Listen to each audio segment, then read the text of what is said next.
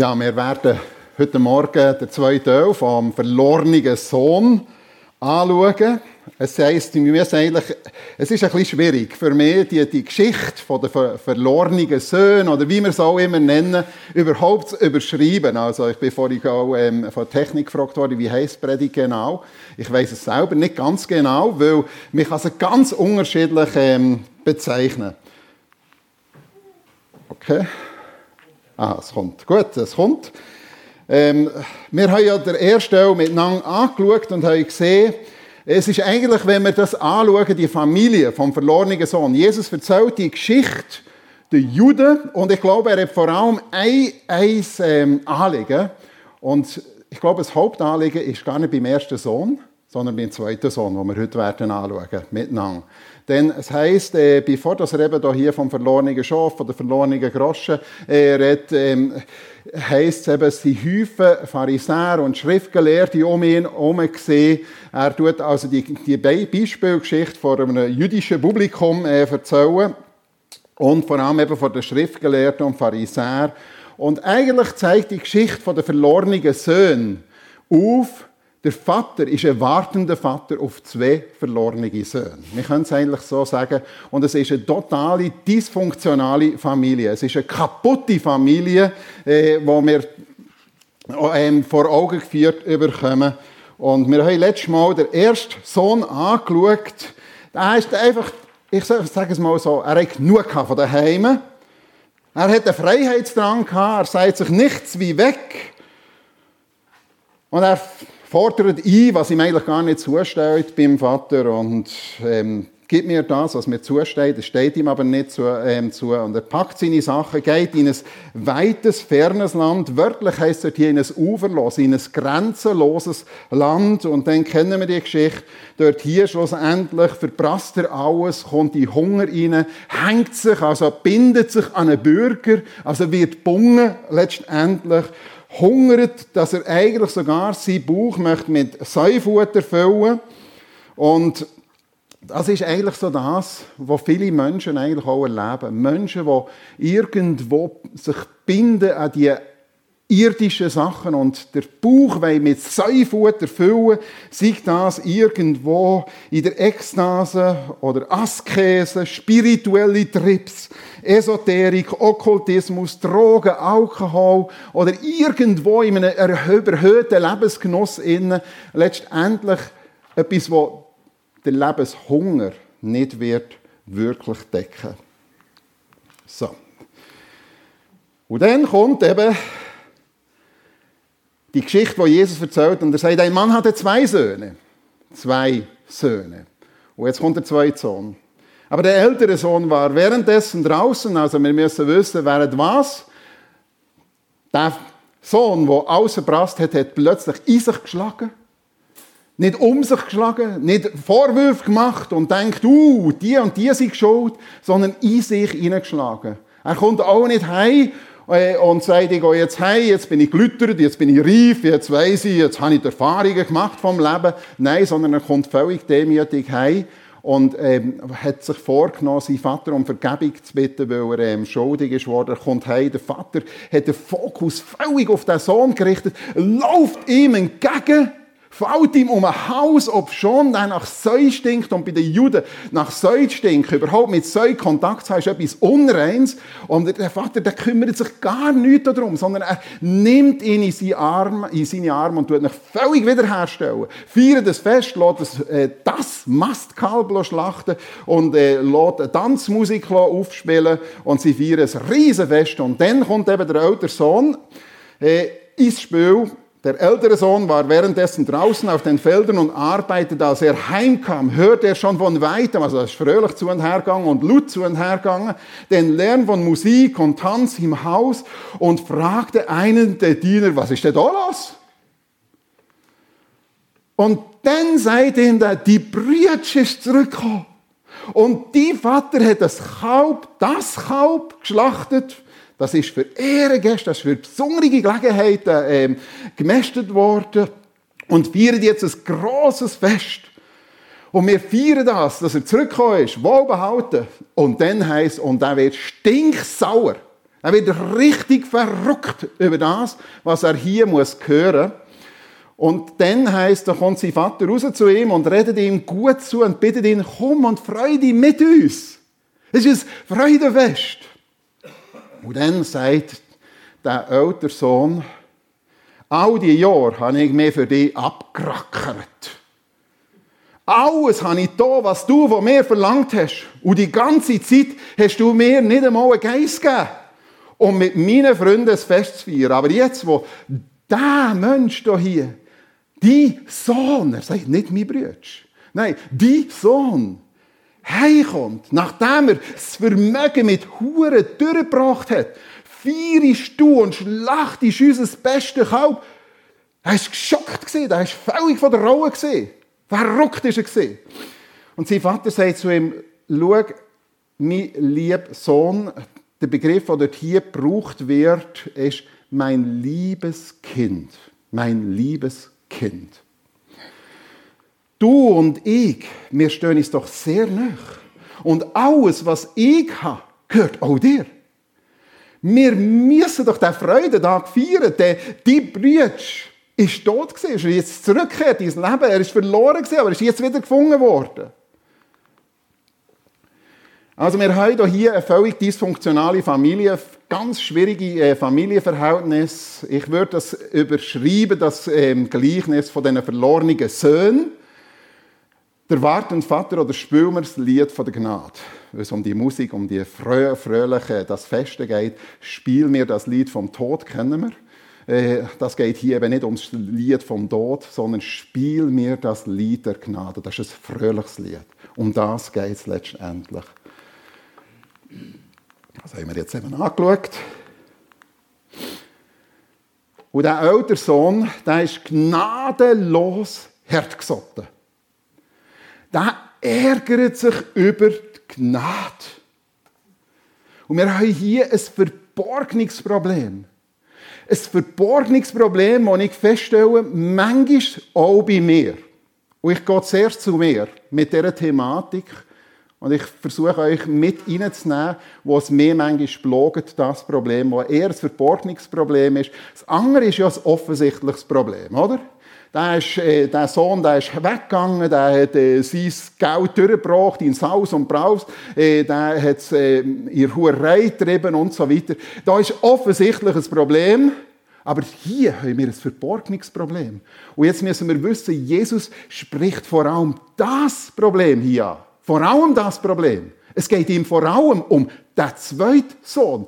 Wenn man das Publikum anschaut, wo hier vor ihm ist, und die müssen zusammengezuckt sein, die Schriftgelehrten und die Pharisäer, wo er das hier bringt, die Thematik. Die älteren Söhne, und ich meine jetzt nicht altersmässig, also nicht falsch verstehen. Der ist auch noch nicht so alt gewesen, oder? Aber die älteren Söhne, Anführungsschlusszeichen, stehen in der Gefahr, selbst gerecht zu verbittern und dabei Gnade zu verpassen.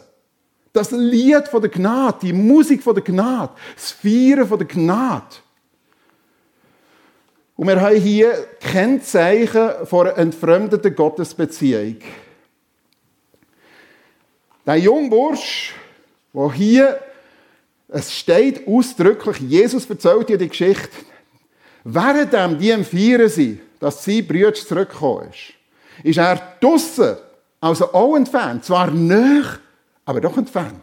Näher, aber doch entfernt vom Vater und vom Vaterhaus. Auf den Feldern und er sagt, ich rackere mich ab auf diesen Feldern. Das, das sind seine Worte. Ich rackere mich ab.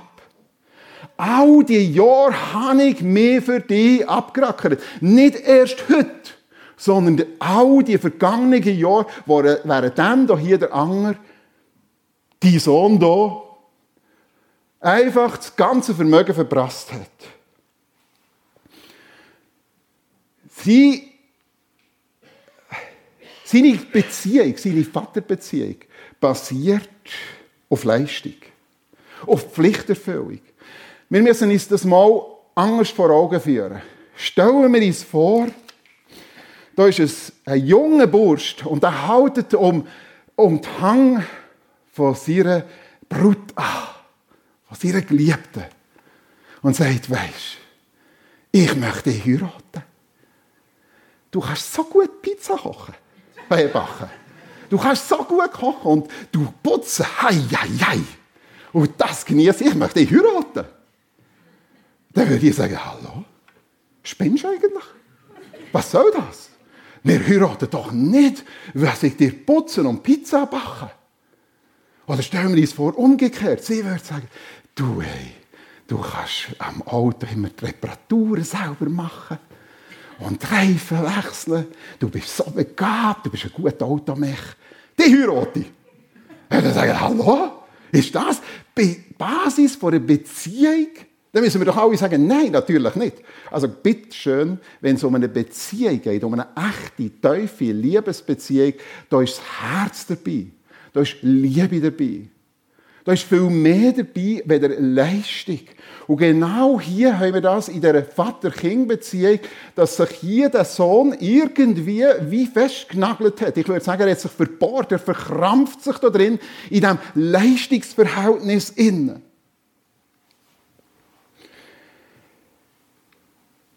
Seit Jahren bin ich da und mache dieses und jenes. Und das noch, und putzen und tragen Stiel rein und, und ähm, Tischen aufstellen und in Gebetsstunde komme. Und andere machen das nicht. Und ich habe so auf meinen Fußballmatch verzichtet wegen dem. Kennen wir plötzlich solche Gedanken? Jetzt mal ganz ehrlich. Ich kenne die. Ich kenne sie bei mir. Du kennst sie vielleicht nicht, aber vielleicht kennst du sie auch. Und dann sind wir eigentlich nichts anderes als die älteren Söhne, die plötzlich irgendwo, und das mögen gute Sachen sein, zum Beispiel Gebet, sagt die Bibel. Und die Bibel redet mehr, möchte das vor Augen führen. Schau mal an, was für ein Vorrecht ihr heute mit Gott zu reden, weil dir vor einem Thron, vor dem Allerhöchsten, der, der ewig ist und ewig wird sein, der, der alles geschaffen hat, der allmächtig ist, dir habt das Vorrecht, eure Anliegen vor ihn zu bringen. Und plötzlich sind wir nicht in, dem, in dieser Haltung in einem Gebetsoben dabei oder im persönlichen Gebet, sondern wie viel haben wir denn schon gebetet? Bist du gesehen? Ja, du solltest unbedingt wieder mal sein. Und merkt ihr? Wie schnell wir plötzlich in einem anderen Gedankenfeld innen sind, wenn es darum geht, dass es eigentlich Vorrecht ist, zum Beispiel das Betten. Genau das gleiche das Bibellesen. Wo die Bibel sagt, das macht euch ermutigen, euch trösten, das ist eure Kraftquelle, eure Freudesquelle, dass ihr seht, wie unglaublich groß eben die Macht von Gott ist, die uns erlöst hat, was uns Leben gegeben hat. Und plötzlich hast du die Bibel gelesen was? Du riesest nur gerade Tageslosung? I. Oder? Und merken wir, wie schnell wir da drinnen sind, etwas, was eigentlich etwas sehr Gutes ist, zu einem Leistungsprinzip zu machen und irgendwo in diesem Verhältnis zu Gott zu sein. Und dann muss ich sagen, ja, ja, ich finde mich oftmals in der Rolle von dem älteren Sohn. Und dass man dann schaut auf die, die es nicht so machen. Und dann kommt noch die überhebliche Selbsteinschätzung von ihm. Alles habe ich da, was du von mir verlangt hast. Alles habe ich da. Ich. Ich habe nicht Ehe gebrochen. Ich habe nicht geklaut. Und was weiß ich was. Und schon gar nicht gemordet. Das ist ja das Problem der Pharisäer und er zückt ja Jesus mal Gedankenwelt führen und sagt, ja, aber hast du nicht schon in deinen Gedanken die gebrochen? Eine andere Frau begehrt? Hast du nicht schon vielleicht über die Brüder gedacht, das ist ein Idiot? Und hast nicht damit geschlagen? Und plötzlich merkt der Mensch, merke ich, merke wir, ja, so gut sind wir doch nicht. Und genau da will Jesus her. Aber dann kommt hier ihre eigentlich überhebliche Selbsteinstellung, Einschätzung, ja, ich habe dem nie widersprochen. Mir nimmt Gott als Auftraggeber wahr und dann gilt es, das abzuleisten. Kein Zweifel äußern, das machen, was verlangt ist, auch in der Gemeinde, das muss, das und das, das musst einfach abhocken. Und dann kannst du sagen, aber ich, im Gegensatz zu meinem Bruder, habe ich gemacht, was richtig ist. Und er hat es kein Bock, Dienstverständnis. Kein Bock, da beziehe ich mich auf das, was er hier anfügt. Du hast mir nicht einmal einen Geissbock gegeben, um mit meinen Freunden zu feiern. Es ist noch wichtig hier zu beachten, er sagt nicht, um mit dir zu feiern. Mit seinem Vater kann er schon gar nicht feiern, oder? Das ist nicht so viel Lustiges, oder? Das ist sein Verständnis. Aber mit meinen Freunden hätte ich es vielleicht auch können, wie mein Brüder auch. Die sind nicht so verklemmt. Aber du hast mir nicht einmal einen Geissbock gegeben. Null Bock, Dienstverständnis. Eigentlich ein trauriges Verständnis, das er hier hat. Ein Gefühl vom vernachlässigt sein kann plötzlich das bewirken, dass wir irgendwo ganz andere Denkweise haben. Verbitterung. Und dann noch etwas weiteres, eine verbitterte Scharfzüngigkeit. Um Verfehlungen der anderen richtig ins Licht hineinzurücken. Das gehört auch dazu. Von einem defekten ähm, Familienverhältnis.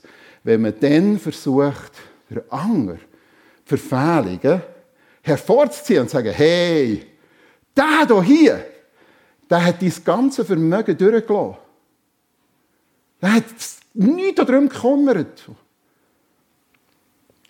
Und dann kommt der heim und der hat das mit Huren durchgebracht. Das ist schon dazu mal etwas was ganz sicher nicht gut ist. Und das ist so heute noch. Aber er versucht, das hervorzuheben, das habe ich dann nicht gemacht. Aber der schon. Und das gehört auch dazu, wenn wir plötzlich irgendwo versuchen, die anderen in ein schlechtes Licht hineinzurücken, schlecht über sie zu reden, um selber eben dann besser dort zu stehen. Besser als Geschwisterte. Das Fazit ist, der ältere Sohn sieht sich in der Rolle vom Knecht. Das, was der jüngere Sohn, jetzt müssen wir genau herhören, wo der jüngere Sohn sich vorgenommen hat, ich will ein Knecht sein von meinem Vater, dann habe ich es immer noch besser, als wenn ich in der Fremde bin. Aber der ältere Sohn, der ist eigentlich ganz nah daheim, aber sieht sich in der Rolle vom Knecht. Eine blockierte Gottesbeziehung, eine Vater-Kind-Beziehung, eine blockierte Vater-Kind-Beziehung, also von uns Menschen zu Gott hier natürlich von den Pharisäern und Schriftgelehrten, eigentlich vom Volk Gottes, die Elite, könnte man fast so sagen, wenn man es mal so ausdrücken will, mit ihrem Vater, dem himmlischen Vater. Jesus versucht das deutlich zu machen. Das ist wie eine tickende Zeitbombe, bis eben der Kragen platzt. Das mag eine Zeit lang gut gehen. Eine Zeit lang muss man sich zusammennehmen. Und eine Zeit lang geht das vielleicht. Und dann kann man die Leistung bringen. Und irgendwann ist verblosen zu. Da wurde der ältere Bruder zornig und wollte nicht ins Haus gehen. Nicht. Da komme ich sicher nicht rein. Hat sein Vater einiges gesagt? Hat, ist das übrigens auch bei Gott so? Es gibt Christen, die meinen, das und das und das darfst du nicht. Du darfst nicht fröhlich sein, du darfst nicht feiern, du musst verzichten, verzichten, verzichten. Und manchmal ist es so viel Mal, es fällt mir auf, selbst auferlegte Verzichten. Natürlich, ich weiß schon, wir haben nicht die völlige Freiheit. Also nicht falsch verstehen. Ich hatte eine, eine Verwandte, die hat wirklich auf alles verzichtet. Auf alles verzichtet. Und keine Ferien gemacht und Nachher äh, ist, hat sie äh, in einem Einkaufszentrum für eine Zeit lang. Hat dort ab und zu ist sie dann ins, äh, ins Personalrestaurant gegangen und hat sich dort hier dann nur so ein Salat geleistet. Ganz günstig. Man, muss, man darf nicht als Christ. Und dann hat die plötzlich andere Christen gesehen von der Gemeinde, die dort hier nicht ein Salat gegessen haben, sondern ein Kotelett. Oh, da ist irgendetwas. Und die war völlig von der Rolle. Gesehen. Wie können die so verschwenderisch tun? Wie können die so leben? Das ist doch also. Und sie ist daran verbittert. Sie ist tatsächlich daran verbittert. Die unerfüllte Sehnsucht führen zur Bitterkeit, zur Isolation. Er will hier nicht, er will sich hier absondern. Nein, du, also da muss ich nicht noch mitmachen. Also, nein, nein, sicher nicht. Das ist auch dann die blockierte Gottesbeziehung, wenn man abhängig ist von den Segnungen, vom Erfolg und von der Anerkennung. Vor allem auch, was sagen denn die anderen? Bekomme ich Lob und Anerkennung? Was denken die anderen, wenn ich das oder jenes mache? Ich musste total wegkommen von dem auch. Ich bin auch einer von denen genau denen gesehen. Also ich habe es immer noch sagt halt meine Frau, du lebst nicht vor den Menschen. sagt sie aber. Das wird sie mir jetzt erst recht sagen. Danke, deine Predigt. du lebst nicht vor den Menschen, du lebst vor Gott. Und das ist der Punkt, wenn wir plötzlich abhängig sind, was denken die anderen, wenn ich das mache oder eben nicht mache, wenn ich nicht dorthin gehe, wenn ich nicht mal im Gottesdienst bin. Und abhängig von den Segnungen, wenn ich das mache, wenn ich treu bin, dann muss mir doch auch gut gehen. Und dann darf ich nicht krank sein. Und dann darf ich nicht Schmerzen haben Nacht. Und plötzlich irgendwo die Verbindung über das definieren. Beziehung. Und dann, das steht hier nicht in diesem, Text drin, aber das ist jetzt einfach ein Erfahrungswert, den ich gemacht habe dass man unglaublich muss vorsichtig sein muss. Das muss ich selber bei mir vorsichtig sein, aber ich habe es auch festgestellt bei, äh, in der Seelsorge, bei anderen Menschen, vor einer Pendelbewegung, vor einer überheftigen Gegenbewegung, eine Gegenreaktion, äh, die kann sein, nämlich vom fleissigen Leistungsdenken, gerade umgekehrt, zur trägen Faulheit. Weisst du was? Dem muss ich auch nicht. Puh. Das sollen die anderen jetzt. Wenn die nicht machen, dann mache ich auch nicht. Vom gesetzlichen Verhaltensweise, das ist mir vor allem in einem Fall ganz krass übergekommen. Eine Person, die ganz gesetzlich aufgewachsen ist und nachher von einer zügellosen Freiheit. Da ist plötzlich alles ist drin gelegen. Alles. Alles. Und dann haben wir gesagt, nein, sicher nicht. Die Bibel sagt hier, nein. Von verbittertem Verzicht zum maßlosen Genuss dass plötzlich eine Pendelbewegung ist. Glauben wir ja nicht, dass der Sohn, der verlorene Sohn, den wir das letzte Mal angeschaut haben, der dann heimgekommen ist, dass er denkt hat, jetzt habe ich ja wieder den Siguring, jetzt kann ich da hier wieder etwas unterzeichnen und nebenaus machen für mich. Und jetzt habe ich halt wieder Dreckkleider. Das ist doch gleich. Mein Vater gibt mir das schon wieder neue Kleider. Es spielt alles keine Rolle. Nein, der hat Gnade erlebt und Gnade verstanden. Nicht, dass der sündlos lebt. Aber dann hat ein anderes Dienstverhältnis, eben nicht ein Dienstverhältnis, sondern ein Liebesverhältnis. Und das ist der Unterschied hier, wo wir haben. Und Jesus ruft hier Menschen aus dem Dienstverständnis in ein Vater-Kind-Verhältnis. Das grosse Grundproblem, wo wir hier damit konfrontiert sind, ist der Ärger über Gnade. Und warum ist das so? Weil das bis heute so ist. Und dann schauen wir natürlich in die Welt aus und sagen, ja, die Menschen ärgern sich über die Botschaft vom Kreuz. Natürlich ärgern sie sich über die Botschaft vom blutigen Kreuz, dass der Sohn Gottes hat müssen blütend am Kreuz sterben. Über die Blutstheologie ärgert man sich. Da muss der Sohn Gottes doch nicht für mich sterben. Das ist mal das eine. Aber es gibt auch Christen, überzeugte Christen, die sich ärgern über Gnade. Ärger über Gnade. Über die Botschaft von der bedingungslosen Annahme. Wo nicht in der Gesetzlichkeit irgendwo doch noch verbunden ist. Das ist das, das haben wir jetzt äh, ja, gerade kürzlich auch angeschaut, in einer anderen Predigt über die Frucht vom Geist, wo der Paulus den Galater so einheizt. Hey, was ist denn in euch hineingefahren? Versteht es denn immer noch nicht? Ihr müsst das Lehren verstehen. Und im Epheserbrief, ja, ihr müsst einfach erkennen, die un, aus jedem Maß fallende Gnade, die ist bedingungslos. Der Ärger ist über die Kosten der Gnade.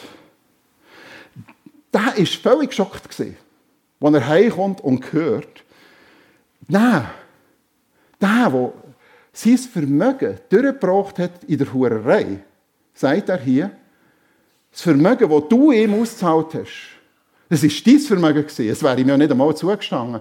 Das hat er durchgebracht in der Hurerei. Und jetzt erbt er ein zweites Mal. Das ist ungerecht. Und wie ungerecht ist das? Der war geschockt, weil dieser Sohn erbt ein zweites Mal. Der war ja völlig wieder eingesetzt. Völlig. Hat einen Ring bekommen, hat Kleider bekommen. Der war wieder völlig eingesetzt. Der erbt ein zweites Mal. Und das hat er jetzt einfach total daneben gefunden. Die zweite Chance, total daneben. Das beste Kalb. Das beste Kalb. Für uns ist nicht das beste Kalb gut genug gewesen, sondern für uns ist der Sohn Gottes gut genug gewesen. Über die Ungerechtigkeit der Gnade. Ungerecht. Gnade ist ungerecht, ja. Gnade ist ungerecht. Da bin ich völlig damit einig. Gerechtigkeit wäre, wir würden alle in die ewige Verdammnis kommen. Alle. Das ist Gerechtigkeit Gottes. Ist uns das bewusst? Das ist die Gerechtigkeit Gottes. Ewige Verdammnis. Die Gnade ist, dass Menschen rausgelöst werden, erkauft werden mit dem Blut von seinem Sohn Jesus Christus. Das ist Gnade. Das ist nicht gerecht. Das ist eben Gnade. Gnade bedeutet, der Vater gibt uns nicht, was wir eigentlich würden verdienen, sondern eben genau das, was wir nicht verdienen. Das ist Gnade. Merken wir den Unterschied? Und genau daran stoßen sich, ja, ärgern sich selbstgerechte Söhne. Und ich sage es noch einmal, ältere Söhne stehen in der Gefahr, zu verbittern und selbstgerecht die Gnade zu verpassen. Und jetzt wird der Blick wieder auf den Vater gerichtet. Wie geht der Vater mit dem Sohn um? Wie geht er mit dem Sohn um, mit dem zweiten Sohn, mit dem Hartgesottenen, der so gnadenlos ist? Wie geht er mit ihm um? Und ich äh, brauche hier Begriffe, die kann man doppeldeutig nehmen, ermutigen, oder? Aber ich nehme es so, er ermutigt. Er ermutigt. Und lässt den kränkten Sohn nicht einfach im Regen so, soll er doch düppeln. Wenn er nicht will, hat er gehabt. Nein. Und das müssen wir einfach auch wissen, wenn Jesus das, das äh, Beispiel, das Gleichnis hier erzählt, dann ist das für, äh, für die Zuhörenden eigentlich etwas, das macht der Vater nicht. Eben, der denkt eigentlich, wenn er vor allem in dem, in dem Verhältnis innen steht, dass er ein gutes Besitzer ist, dann sagt er, vielleicht höchstens am Nacht sagen wir, können reinkommen oder soll es sein. Aber geht ganz sicher nicht selber raus. Das haben wir schon letztes Mal gesehen, dass er ihm entgegengesprungen ist. Das ist eigentlich unter jeder Würde. Das ist unter jeder Würde. Das macht der Vater nicht. Er hätte hier können sagen, der soll er tüppeln, weiter tüppeln. Aber da heisst, sein Vater kommt und wieder hören wir das, geht aus dem Haus raus. Aus dem Haus, verlässt das Haus und geht zu ihm und bittet ihn. Er könnte es befehlen. Bürstli, weißt du was? Du kommst jetzt rein. Du jetzt das Auto um. Nein, er sagt, bitte komm doch rein und freu dich mit uns. Er sagt, nicht komm und racken im Dusch, wir brauchen noch einen, der ein bedient hier, oder? Nein, er sagt, freu dich, komm, komm.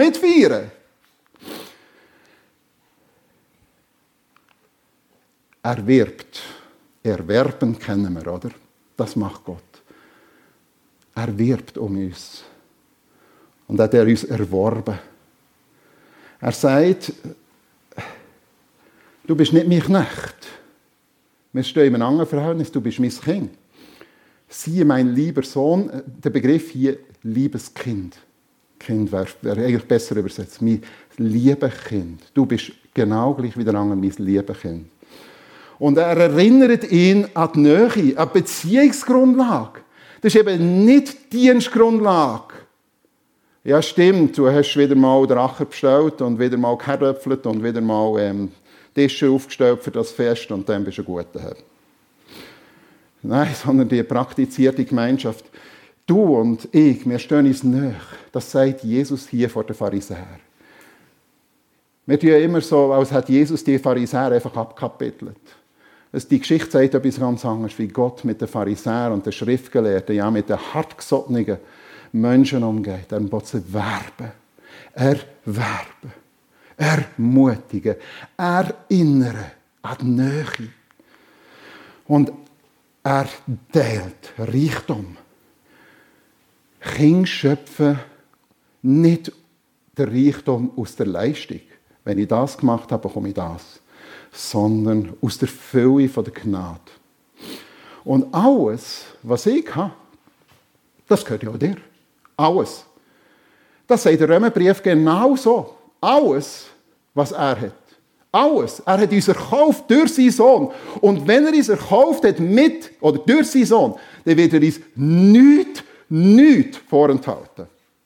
Und ich glaube, wenn wir es einfach neu verstehen, ich wünsche es mir viel mehr, das Verständnis von Gott zu uns, Menschen zu uns als seine Kinder, das müssen wir neu verstehen. Dann haben wir ein anderes Verhältnis. Wir stehen nicht so sehr in einem gesetzlichen Dienstverhältnis. Und dann erwartet er eine Antwort von dem Sohn. Und Jesus hört hier die Geschichte auf. Das finde ich mega krass. Mega krass ich möchte gerne hier ein Happy End. Aber ich bin überzeugt, er hat ganz bewusst aufgehört. Der Ausgang bleibt offen. Der Ausgang ist die Frage an uns. Wie gehen wir mit dem um? Mit dieser Frage. Wenn wir vielleicht auch hier hartgesotten sind, gnadenlos hartgesotten. Und Jesus an uns hertritt und sagt, Komm doch rein auf vier mit, auf Freude der Gnade. Ich weiß nicht, zu welchen Söhnen du gehörst, sie beide verloren und beide sind draußen und bei beiden muss der Vater rausgehen. Und bei beiden sehen wir, es ist das kaputte Familienverhältnis geht nicht vom Vater aus. Er will beide dabei haben. Das, Familie, äh, das kaputte Familienverhältnis geht von seinen Söhnen, von den Kindern aus. Die böckeln, die wollen machen, was nicht gut ist. Er erwartet eine Antwort. Ich gehe ins Neue Testament, ich leite über zum Abendmahl. Seht doch, seht doch, sagt Johannes.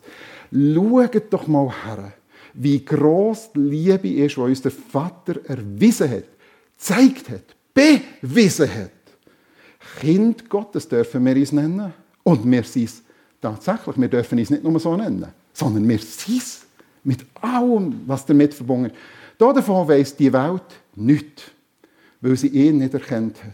Ja, liebe Freunde, wir sind Gottes Kind, wir sind es hier und heute. Wir sind es hier und heute. Und das ist erst der Anfang. Und das ist erst der Anfang. Was darin alles eingeschlossen ist, ist uns vorläufig, haben wir keine Ahnung, ist uns noch verhüllt. Wir haben keinen blassen Schimmer. Aber das kann das kann ja nur gigantisch sein. Das ist mehr als ein gemästetes Kalb. Wenn er schon seinen Sohn nicht verschont hat, das muss bombastisch sein. Gottes Liebe zu uns ist darin eben sichtbar geworden, dass Gott seinen einzigen Sohn in die Welt gesandt hat, um uns durch ihn das Leben zu geben. Und das ist das Fundament, sagt der Johannes hier, das Fundament. Nicht, dass wir Gott geliebt haben. Nein, nein, das ist zerbrochen, das Verhältnis. Da stimmt irgendetwas nicht. Sondern, dass Gott uns geliebt hat, dass er rausgekommen ist. Und sein Sohn als Sühneopfer für unsere Sünden zu uns gesendet hat. Wir haben erkannt, dass Gott uns liebt und haben in dieser Liebe uns das ganze Vertrauen geschenkt. Haben wir das? Oder ist es doch noch ein bisschen bei unserer Leistung? Darum können wir den Tag vom Gericht, können wir am Tag vom Gericht voller Zuversicht entgegensehen. Voller Zuversicht. Es geht dort hier, ist so ein, ein Zwischenvers, weil wir mit dem Vater verbunden sind. Wo die Liebe regiert, hat Angst keinen Platz. Gottes vollkommene Liebe vertreibt jede Angst. Angst hat man nämlich nur dann, wenn man mit einer Strafe rechnen muss. Wer sich also noch vor dem Gericht fürchtet, bei dem ist die Liebe noch nicht zum vollen Durchbruch gekommen. Merken wir, Darüber hat die Bibel. Das soll unser Herz berühren. In der Nacht, wo Jesus verraten ist worden, hat er ein Lieb Brot genommen und hat Danke gesagt und hat es gebrochen und hat gesagt, das ist mein Lieb. Euch ist er zugedacht, tut das zur Erinnerung an mich. Ebenso nahm er nach dem Abendmahl den Weinkelch und sprach, dieser Kelch ist der neue Bund zwischen Gott und euch. Ein bedingungsloser Bund, ich sage es noch einmal, bedingungslos, besiegelt durch mein Blut. Wann immer ihr daraus trinkt, tut es zur Erinnerung an mich, denn jedes Mal, wenn ihr dieses Brot esst und aus diesem Kelch trinkt, verkündet ihr den Tod des Herrn, bis er wiederkommt. Und dann geht es erst fest, erst recht. Wer daher auf unwürdige Weise vom Brot isst oder aus dem Kecher des Herrn trinkt, macht sich am Leib und am Blut des Herrn schuldig. Deshalb soll sich jeder prüfen. Und erst dann soll er von dem Brot essen und aus dem Becher trinken. Und wir werden jetzt ein Lied singen. Vater, ich komme jetzt zu dir. Das ist eine Einladung, das ist eine Aussage, das ist ein Gebet. Und in dieser Zeit können wir uns prüfen, wie stehen wir? Sind wir vielleicht noch draußen am Verprassen, in den weltlichen Leidenschaften, Gott fern, in dem Sinn, oder sind wir vielleicht Gott fern, in der falschen gesetzlichen Beziehungsverhältnis. Und Gott streckt uns so oder so seine Hand her und sagt, hey, komm und tu mitfeiern. Beiden Söhnen. Er streckt seine Hand her. Und in dieser Zeit, wo wir das Lied singen, möchten wir uns doch einfach die Frage stellen, uns selber prüfen. Ich möchte zuerst noch beten. Himmlischer Vater, wir danken dir für deine grenzenlose Liebe. Die ist bedingungslos. Gnade. Und lass uns das noch mehr verstehen, gerade auch jetzt in diesem Abendmahl. Du siehst, wie wir zu dir stehen und du streckst uns so oder so jetzt deine Hand entgegen. Und zwar augenblicklich und sofort. Da muss nicht noch, weiss ich was, eine Bußzeit und eine Bewährungszeit dazwischen. Sondern du streckst uns deine Hand her und sagst jetzt, komm und feier's mit und freu dich daran über meine Gnade. Egal, ja, ob wir vielleicht jetzt noch in der gesetzlichen, Gesetzlichkeit festklemmen oder irgendwo eben mit Sündhaftigkeit zu kämpfen haben, dass wir einfach dies von deiner Liebe einnehmen und Gnade in Anspruch nehmen und Vergebung in Anspruch nehmen und uns freuen darüber. Amen.